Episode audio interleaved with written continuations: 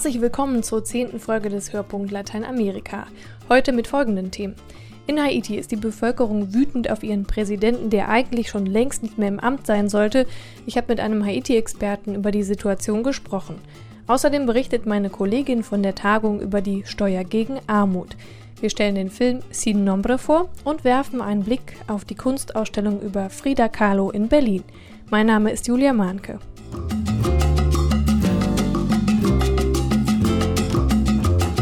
Es wird Stimmung gegen den Präsidenten von Haiti gemacht. Die Haitianer sind auf die Straße gegangen, weil sie mit ihrer Regierung nicht zufrieden sind. Die Amtszeit von Präsident René Preval wurde bis nächstes Jahr verlängert, obwohl eigentlich Neuwahlen längst an der Reihe hätten sein müssen. Ich habe mit Professor Günther Mayhold von der Stiftung Wissenschaft und Politik in Berlin gesprochen. Er war vorher bei der Friedrich-Ebert-Stiftung und dort unter anderem Referent für das Land Haiti und ist auch dorthin gereist. Professor Mayhold, ist Preval jetzt der richtige Mann für Haiti oder muss dringend jemand Neues gewählt werden? Gegenwärtig gibt es keine Alternative zu Preval, weil keine Autoritäten vorhanden sind, die noch auf demokratische Legitimation aufbauen könnten. Das heißt, äh, durch die äh, Erdbebenfolgen sind natürlich auch die Möglichkeiten zur Abhaltung von Wahlen eingeschränkt. Es gibt keine Wählerregister mehr etc. Insofern ist äh, dieser Kunstgriff der Verlängerung äh, der Amtszeit von Preval die einzige Möglichkeit, noch eine Autorität, die eine entfernte demokratische Legitimation aufweist, mit am Tisch zu haben. Haiti gilt ja als ein unregierbares Land. Das Wort taucht häufiger auf in der Berichterstattung über Haiti. Auf welchem Weg war denn Haiti? Also es wären ja jetzt auch Wahlen gewesen. Also ähm, kurz nachdem das Erdbeben war, hätte eigentlich ein neuer Präsident gewählt werden müssen. Auf welchem demokratischen Weg war Haiti? Wahlen sind insoweit auch immer der Austrag äh, von äh, Konflikten zwischen den jeweiligen äh, Machtgruppen und äh, das hat sich auch unter der vergangenen Regierungszeit von Preval nicht geändert. Gleichwohl muss man sagen, dass gegenüber der vorausgegangenen Zeit äh, der Regierung Aristide doch eine gewisse Beruhigung eingetreten ist, insbesondere dadurch, dass die internationale äh, Mission der MINUSTA äh, doch eine Stabilisierung äh, in der öffentlichen Sicherheitslage herbeigeführt hat. Wobei die MINUSTA ja auch bei den Demonstrationen jetzt äh, vergangener Woche und davor auch äh, stark kritisiert wurde, auch von der Bevölkerung. Wir werden diesen Prozess gegen äh, die nationalen Autoritäten, gegen MINUSTA, aber natürlich auch gegen die internationalen Geber in den kommenden Jahren noch sehr viel umfangreicher erleben weil natürlich für alle haitianischen äh, Gruppen relativ klar ist, hier werden Gelder verteilt, an denen sie partizipieren wollen. Und solange äh, sie nicht sich in hinreichender Weise berücksichtigt finden, äh, werden sie äh, mit entsprechenden Angriffen und mit entsprechenden Demonstrationen dies begleiten. Äh, und das ist natürlich besonders problematisch angesichts des Fehlens einer, eines äh, demokratisch legitimierten Ansprechpartners für die internationale Gemeinschaft. Ja, es gab ja schon äh, vor dem Erdbeben äh, ungefähr 10.000 äh, NGOs in Haiti, also Nichtregierungsorganisationen aller Art. Trotzdem ging es dem Land immer schlechter. Was ist da schiefgelaufen und kann man da irgendwas daraus lernen, was jetzt den Wiederaufbau und die Hilfsorganisationen jetzt vor Ort, äh, was können die daraus lernen? Ich habe immer etwas Probleme, wenn jetzt äh, von der Neugründung Haitis gesprochen wird, äh, weil man natürlich unter Umständen neue schöne Bauwerke hinstellen kann, aber die Strukturen und die politische Kultur des Landes dadurch nicht aufgebrochen wird. Es kann nur darum gehen, äh, den Wiederaufbau so zu gestalten, dass er unter einer stärkeren Beteiligung der Bevölkerung abläuft, äh, dass er nicht sozusagen an ihr vorbeiläuft und äh, dass durch diese partizipativen Elemente ein Gegengewicht geschaffen wird zu einer Erwartungshaltung, dass die Lösung immer von außen kommen muss. Gibt es denn erste Zeichen dafür, dass diese Partizipation auch stattfindet? Das liegt äh, in zentraler Weise daran, wie jetzt der äh, Wiederaufbauplan umgesetzt wird. Äh, wenn der mit äh, der Bereitstellung von Baustoffen, die importiert werden, wenn der unter äh, Einsatz von Arbeitskräften, die von außen kommen,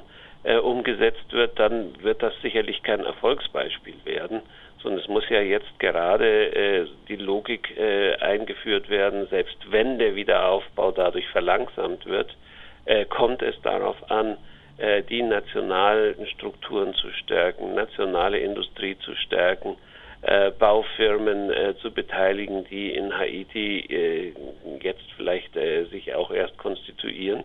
Das heißt, das ist ein langsamer Prozess, äh, der nicht Schritt hält mit den äh, Mittelabflussvorstellungen der internationalen Gemeinschaft. Und da wird es auch noch notwendige Anpassungsprozesse geben. Professor Mayhold von der Stiftung Wissenschaft und Politik war das. Das Interview war eigentlich noch länger. Wer sich da für Details und noch mehr Fragen interessiert, der kann im Internet auf blickpunkt-lateinamerika.de die vollständige Version hören. Es geht unter anderem noch um die Wiederaufbauhilfe aus den lateinamerikanischen Ländern. Brasilien und Mexiko zum Beispiel liegen da ganz vorn.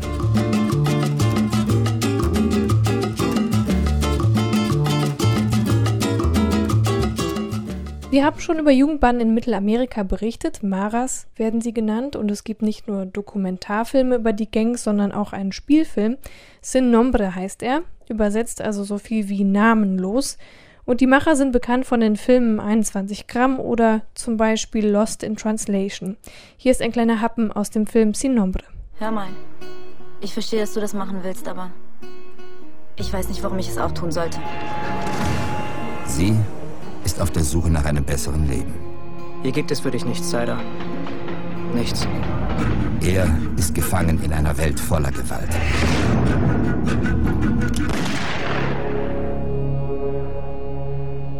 Doch als er versucht, seine brutale Vergangenheit hinter sich zu lassen, fordert die eigene Gang seinen Kopf. Meine Kollegen hier bei Adveniat haben den Film gesehen. Marité, Larissa und Philippe äh, haben sich ins Kino begeben, um Sin Nombre zu gucken und wir haben uns kurz zusammengesetzt, um den Film mal Revue passieren zu lassen. Worum geht es denn in dem Film? In dem Film geht es um die, um die Bandenkriege und um die Aufnahme von Jugendlichen in solchen Gangs. Unter anderem, ähm, wie durchstrukturiert die sind, was die für, für Macht haben, dass sie teilweise ja so weit strukturiert sind, dass sie heutzutage auch mit der Mafia schon verglichen werden. Und wer, wer sind die Protagonisten im Film? Es sind Gangmitglieder und äh, es geht um die Aufnahme eines Jungen, dessen Alter schwer zu schätzen ist. Also wir hatten jetzt gesagt zwischen acht, also ich glaube nicht, dass er älter als zehn ist. Ich weiß jetzt nicht, wie ja, ihr das ich empfunden würde auch habt. sagen, zehn Jahre alt oder so. Ja. Und ähm, der möchte unbedingt aufgenommen werden. Und die Aufnahmeprüfung unter anderem besteht darin, dass der ja geprügelt wird, getreten wird. Er muss halt einen von, von, einer, von der anderen äh, Jugendbande umbringen, um halt bei den Maras aufgenommen zu werden. Wie ist das denn so mit den Szenen, die dann diese Gewalt zeigen? Also wie, wie eindringlich sind die so oder ist das eher unterschwellig? Die sind schon Die sind schon sehr klar dargestellt, finde ich auch. Also es ist schon sehr hart, der Film an sich. Also man sieht schon sehr viel Gewalt, sehr viel Blut Ja. und also man wird bedenkt- nichts versteckt, würde ich mal sagen. Dass es auch nicht übertrieben ist, sondern dass es die pure Realität ist. Das ist dann so erschreckend, finde Ja. ich. Dass es halt nicht so ein Actionfilm ist, wo man dann einfach Ja. mal Leute sieht, die sich dann prügeln, sondern dass es wirklich so abläuft. Man kann ja jetzt nicht, wahrscheinlich nicht sagen, der Film war schön. War er denn gut? Gut finde ich in Ja, jedem Fall, ja. Weil er schon wirklich sehr, also es wirkt sehr ähm, realistisch und einfach auch aufklärend, weil man halt irgendwie sich ja auch eventuell nicht so richtig mit dem Thema beschäftigt oder nicht so viel darüber weiß und das natürlich dann auf so eine Filmweise sehr leicht ist, das zu verstehen oder wie es da abgeht, zu nachvollziehen zu können. Und das Ende ist sehr überraschend. Eine Überraschung. Philippe, wie fandst du den Film? Ich fand den Film sehr gut. Ähm, es fängt ja quasi mit zwei Geschichten an.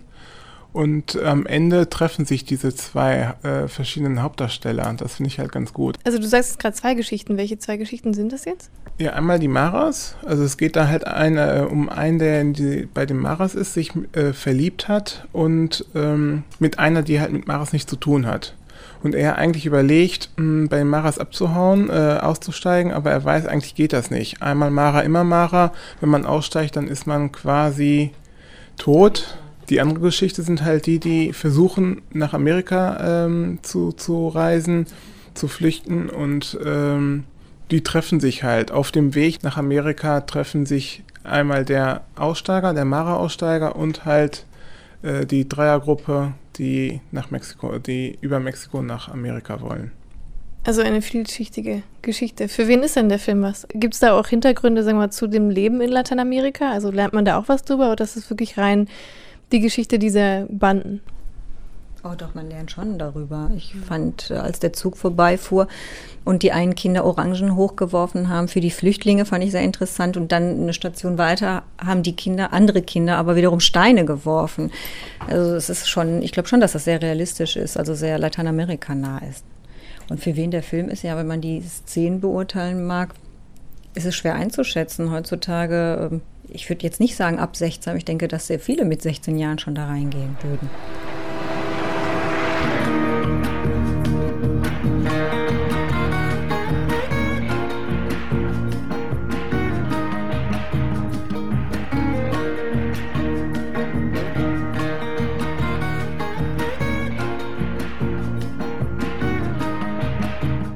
Wenn alle Reichen allen Armen Geld abgeben würden, das wäre was. Hier und da gibt es ja schon mal spendenfreudige Menschen, aber Milliardäre sind allgemein nicht dafür bekannt, dass sie gerne teilen oder ohne Luxus auskommen. Die Kampagne Steuer gegen Armut wirbt deshalb schon seit vergangenem Jahr für eine Steuer, die auf große finanzielle Geschäfte an der Börse angewandt werden soll. Adveniat und andere kirchliche und staatliche Organisationen stehen hinter dieser Kampagne. Und meine Kollegin Dr. Magdalena Holstrattner ist vergangene Woche für Advenian zu einer Tagung nach Nürnberg gefahren, die die Kampagne Steuer gegen Armut organisiert hat. Es ging dort um die Finanztransaktionssteuer, wie sie also komplett heißt und wie sie erfolgreich sein könnte. Magdalena, wie funktioniert die Steuer? Der Ansatz der Finanztransaktionssteuer liegt darin, dass alle Transaktionen, die über Börsen laufen, also große Geschäfte im nationalen und internationalen Feld, dass die mit einem kleinen Prozentsatz besteuert werden. Also wir reden von einer Größenordnung von 0,05 Prozent.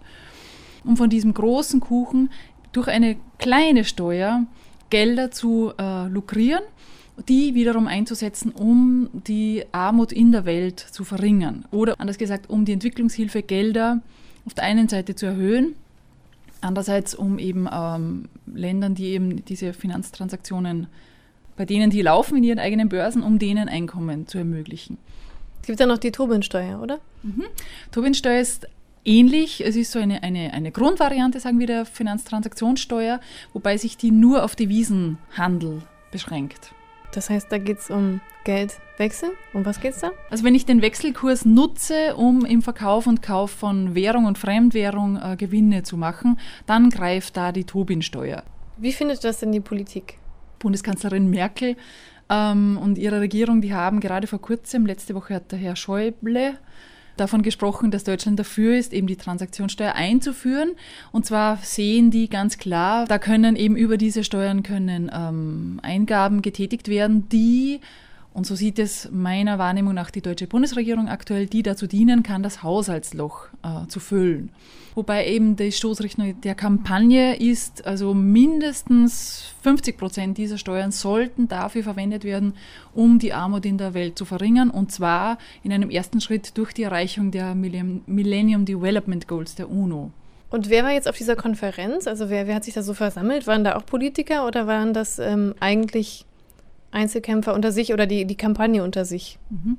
Es waren ähm, vor allem die Organisationen, die die Kampagne mittragen, also so ähm, kirchliche Organisationen wie Adveniat, wie Miserior, aber auch staatliche Organisationen, also Vertreter verschiedener Parteien, vor allem der Linksparteien, muss ich sagen. Ähm, es waren nicht religiöse Organisationen wie ATTAC ähm, und auch Einzelpersonen, die einfach nur auf, aus Interesse am Thema anwesend waren. Wobei im Anschluss an die, an die Tagung äh, gab es eben eine Versammlung der Organisationen, die eben Kampagnenträgerinnen sind. Und äh, die haben sich eben besprochen, wie können wir weitergehen, um eben vor allem das Thema in der deutschen Bevölkerung und auch in der europäischen Bevölkerung bewusst zu machen, um über eben eine Kampagne, über Aktionen, Unterschriften und, und ähm, Öffentlichkeitsarbeit die Menschen aufzuwecken, dass die von ihren Regierungen, sei es national hier in Deutschland oder auch EU-weit oder überhaupt auch global, die Regierungen ähm, zu motivieren und anzustoßen, um eben diese Steuern einzuführen. Denn das günstigste wäre natürlich, wenn global, also auf dem ganzen Erdkreis, diese Art von Steuern eingeführt werden würde. Wobei, wenn die USA zum Beispiel, die stellt sich gegen eine Finanztransaktionssteuer an sich, die will eher eine Bankenabgabe. Wenn die zum Beispiel nicht mitziehen, dann ist es immer noch sehr sinnvoll, wenn innerhalb der EU das ähm, durchgeführt wird oder innerhalb des Euroraums und wenn alle Stricke reißen, ist es trotzdem noch sinnvoll, wenn Deutschland als, als Einzelstaat, sage ich mal, diese Steuern einführen, einführen würde. Die Kampagnenträger, Trägerinnen haben sich getroffen, um eben diesem Impuls noch mehr Stärke zu geben und eine breiteres, breitere Stoßrichtung zu geben. Wen betrifft eigentlich diese Steuer? Also ist das ein großes Feld an Menschen, äh, die davon betroffen sind oder die das dann auch zahlen würden? Oder ist das eigentlich nur ein kleiner Kreis, der wirklich an der Börse in Frankfurt verhandelt? Naja, nachdem es eine Transaktionssteuer ist, die sich auf Spekulationen äh, konzentriert, betrifft das all jene Menschen, die über Spekulationen Gewinne machen wollen. Und das ist nicht das Gros der Bevölkerung, sondern das sind einige wenige Großkapitalanleger äh, und Aktionäre, Aktionärinnen. Also so, es betrifft nicht den kleinen Menschen, der mit einer normalen Überweisung an der Bank etwas zahlt. Und auch die wirklich Großen betrifft es ja nur zu einem halben Prozentpunkt zu einem Promillpunkt. Also auch für die ist es nicht real oder sehr selten real spürbar, diese Steuer. Allerdings würde sich, wenn man jetzt davon ausgeht, dass mit einem, mit einer Prozent von 0,5 ähm, diese Aktionen eben Transaktionen besteuert würden, rechnet man von Einnahmen zwischen 2 bis 700 Milliarden Euro jährlich. Also das ist eine ordentliche Summe, mit der man durchaus gut arbeiten könnte, um eben zum Beispiel äh, weltweit die Armut zu reduzieren. Und die Gelder, die man dann dadurch einnehmen würde, gibt es da auch Gedanken zu, wie die dann ankommen sollen bei denen, die arm sind?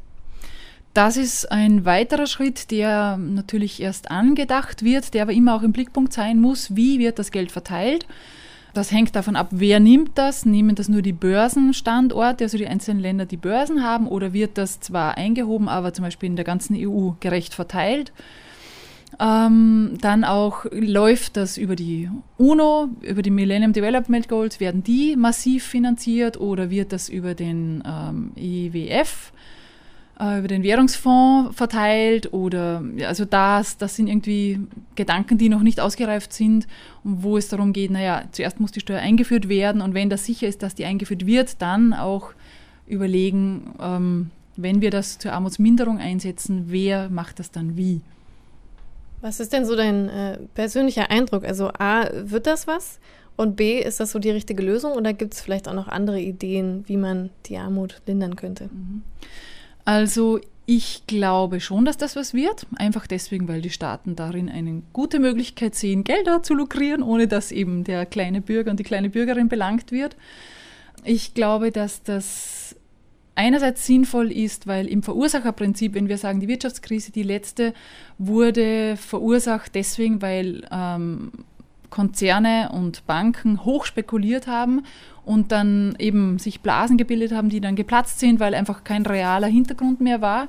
Das heißt, dass über diese Spekulationen ähm, mehr oder weniger im Verursacherprinzip, dass die, die Auswirkungen dieser Fehlspekulationen von den eigenen Spekulanten bezahlt wird.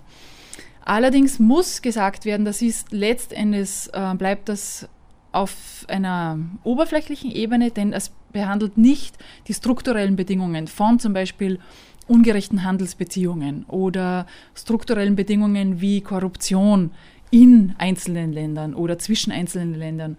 Und auch nicht ein großes Problem in vielen Entwicklungsstaaten, die eine meist sehr schwache ähm, Steuerpolitik haben. Also da gibt es zum Beispiel über Freihandelszonen, äh, können internationale Konzerne zu sehr günstigen Bedingungen ihre Produkte herstellen lassen, was eben dazu führt, dass eben die Sozialabgaben nicht in der angemessenen Höhe bezahlt werden müssen, dass Umweltauflagen meist übersehen werden oder gar nicht gemacht werden und eben auch, dass die Steuern an die Länder eben sehr niedrig sind oder überhaupt ausfallen. Und wenn eben da Steuern äh, eingenommen werden würden, dann könnten die einzelnen Länder, hätten die selber viel mehr finanzielle Ressourcen, um ihre eigenen Probleme besser in den Griff zu bekommen. Also die Finanztransaktionssteuer, ein guter Gedanke, der hoffentlich klappen wird, aber trotzdem gibt es noch jede Menge Dinge, die man auch da tun kann, wo das Übel entsteht. Genau. Vielen Dank.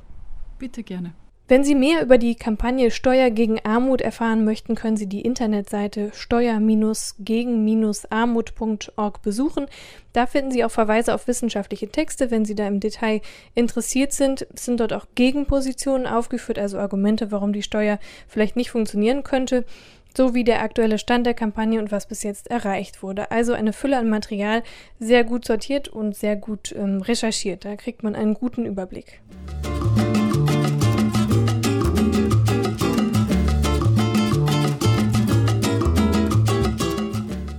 Der Martin-Gropius-Bau in Berlin und das Wiener Kunstforum werden dieses Jahr wie ein Magnet auf Kunstliebhaber wirken. Gezeigt wird dort nämlich eine der umfangreichsten Ausstellungen des Werks der mexikanischen Künstlerin Frida Kahlo. Außer in Mexiko gab es noch nie eine größere Frida Kahlo-Ausstellung und Thomas Völkner hat die Schau besucht. Vor drei Jahren wurde in Mexiko der 100. Geburtstag von Frida Kahlo gefeiert. Mehr als 400.000 Besucher bestaunten in einer Ausstellung das Werk einer Künstlerin, die wie keine zweite die Fantasie eines weltweiten Publikums beflügelt. Die Macher der aktuellen Retrospektive in Berlin können ebenfalls auf ein Jubiläum verweisen. 1910 war nämlich das fingierte Geburtsjahr, das die Kahlo angab, weil sie sich in die Nähe der Revolution rücken wollte, die in jenem Jahr in Mexiko ausbrach. Sie machte sich drei Jahre jünger, um sich mit den einfachen Leuten und deren politischen Zielen zu verbünden. 2010 markiert also die 100-Jahr-Feier ihres Wunschgeburtstages. Frida Kahlo war eine Frau, die das Spiel mit Identitäten liebte, die sich inszenierte, in Szene setzte, ob in den vielen Selbstbildnissen oder im echten Leben. Dabei nahm sie es mit der Wahrheit nicht immer ganz genau. Ihr umdatiertes Geburtsjahr ist nur ein solches Beispiel. Je mehr Zeugnisse ihres Lebens erforscht werden, desto zahlreicher und deutlicher werden die Selbststilisierungen. Ihr Vater stammte tatsächlich aus Pforzheim, nicht aus Ungarn oder aus anderen Orten, die kolportiert wurden. Frieda litt aller Wahrscheinlichkeit nach nicht an Polio, wie sie immer behauptet hatte, und sie besuchte auch nicht die deutsche Schule in Mexiko. Gleichzeitig lässt sich das Leben der Künstlerin aus ihrem Werk sehr wohl nachvollziehen. Besonders ihr Unfall im Jahr 1925, bei dem eine Metallstange ihren Körper durchbohrte und der sie ihr gesamtes weiteres Leben gesundheitlich leiden ließ, wird in den bekannten Bildnissen immer wieder thematisiert. Frieda als Leidensfrau, gleichzeitig aber auch Frieda als Kämpferin, als unabhängige Frau, ein Vorbild für die Feministinnen der zweiten Hälfte des 20. Jahrhunderts. Und Frieda als vermeintlich naive Malerin, die ihre Figuren und Objekte oft vor einem farbenfrohen, exotischen Hintergrund darstellte. Die heutige Beschäftigung mit Frida Kahlo geht allerdings über die traditionellen Interpretationen weit hinaus, wie Helga Prignitz-Poda, die Kuratorin der Berliner Ausstellung, betont. Alle möglichen Fragestellungen zum Werk Carlos sind mit den Jahren aufgeworfen worden. Frida als Feministin, die einsame, die politische oder auch als Gegenstand der Krankengeschichte. Frida in Bezug zur Volkskunst, zur Mexicanidad oder meine Lieblingsfrage, Frida Kahlo als Leserin, als Literatin und als Philosophin. Kuratorin Prignitz Poda sagt, sie wolle nicht die Heilige der lateinamerikanischen Kunst zeigen, als die Frida Kahlo lange Zeit galt, sondern die Malerin mit einem Querschnitt ihres gesamten Werkes. Darunter sind in Berlin einige nie zuvor gezeigte oder verschollen geglaubte Arbeiten, etwa ihr bemaltes Gipskorsett oder das kurz vor ihrem Tod entstandene Selbstporträt als Sonnenblume. Zu sehen ist außerdem eine Serie von 13 Zeichnungen, die Carlo für eine befreundete Psychologin anfertigte. Zum Teil sind es Vorstufen für spätere Ölbilder. Selten in der Öffentlichkeit waren bislang auch eine Anzahl kleinformatiger Wunschbilder auf Metall, die den katholischen Votivbildern nachempfunden sind, mit denen die Gläubigen den Heiligen danken. Frida Kahlo äußert in diesen Bildern ihre persönlichen, ganz und gar weltlichen Sehnsüchte, ihren Kinderwunsch etwa oder die Hoffnung auf den Fortbestand der Ehe mit dem Künstler Diego Rivera. Frida Kahlos Werk umfasst alles in allem nur 250 Arbeiten, von denen die erstaunliche Zahl von 150 derzeit in Berlin zu sehen ist, rund 60 Ölbilder und 90 Zeichnungen. Die meisten ihrer Werke befinden sich in Privatbesitz und kaum ein Sammler verfügt über mehr als eine Arbeit. Es wird klar, dass die Leistung der Ausstellungsmacher allein schon darin liegt, eine solche Schau überhaupt zusammengetragen zu haben. Flankiert werden die künstlerischen Arbeiten übrigens von einer Fotopräsentation, für die Friedas Großnichte Christina Kahlo verantwortlich zeichnet. Neben einigen bekannten Porträts von professionellen Fotografen zeigt dieser Teil der Ausstellung auch Abzüge aus dem Familienbesitz und weitere unbekannte Aufnahmen. Die Fotos geben über einen wichtigen Aspekt der Arbeit ihrer Großtante Auskunft, wie Christina Kahlo anmerkt. Eh,